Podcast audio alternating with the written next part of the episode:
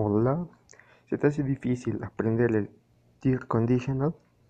Pues aquí te daremos una explicación de su uso y de su estructura. Que en sí, el tercer condicional en inglés es el que se usa para las cosas que no pasaron o para imaginar que habría pasado si las cosas hubiesen sido diferentes. Por eso, el tercer condicional es el favorito de los nostálgicos y los arrepentidos. Si quieres saber cómo usarlo bien, escucha.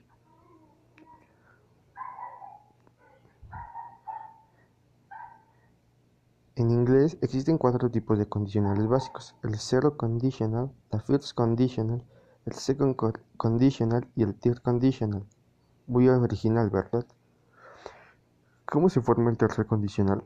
La estructura más habitual en el third conditional es la siguiente: if más el past perfect and would y, y perfect infinitive. Pero, hay que tener en cuenta que en algunos casos el if puede omitirse cambiando de posición el verbo de la frase que expresa la condición. Had I known before that I would file, I would have studied less.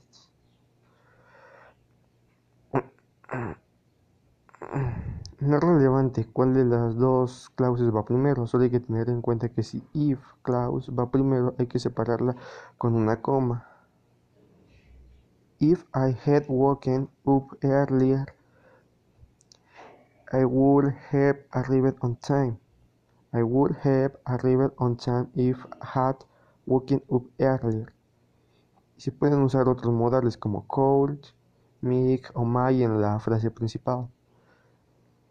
If had found a job in Mexico, might have never come back. We could have want the match if we hadn't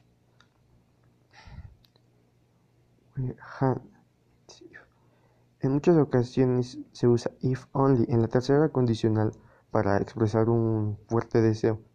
Las cosas que, se, que pueden sonar diferentes. Y el tier conditional eh, también se puede usar como el resto de los condicionales, donde más énfasis al hecho de que desearíamos que las cosas fueran distintas.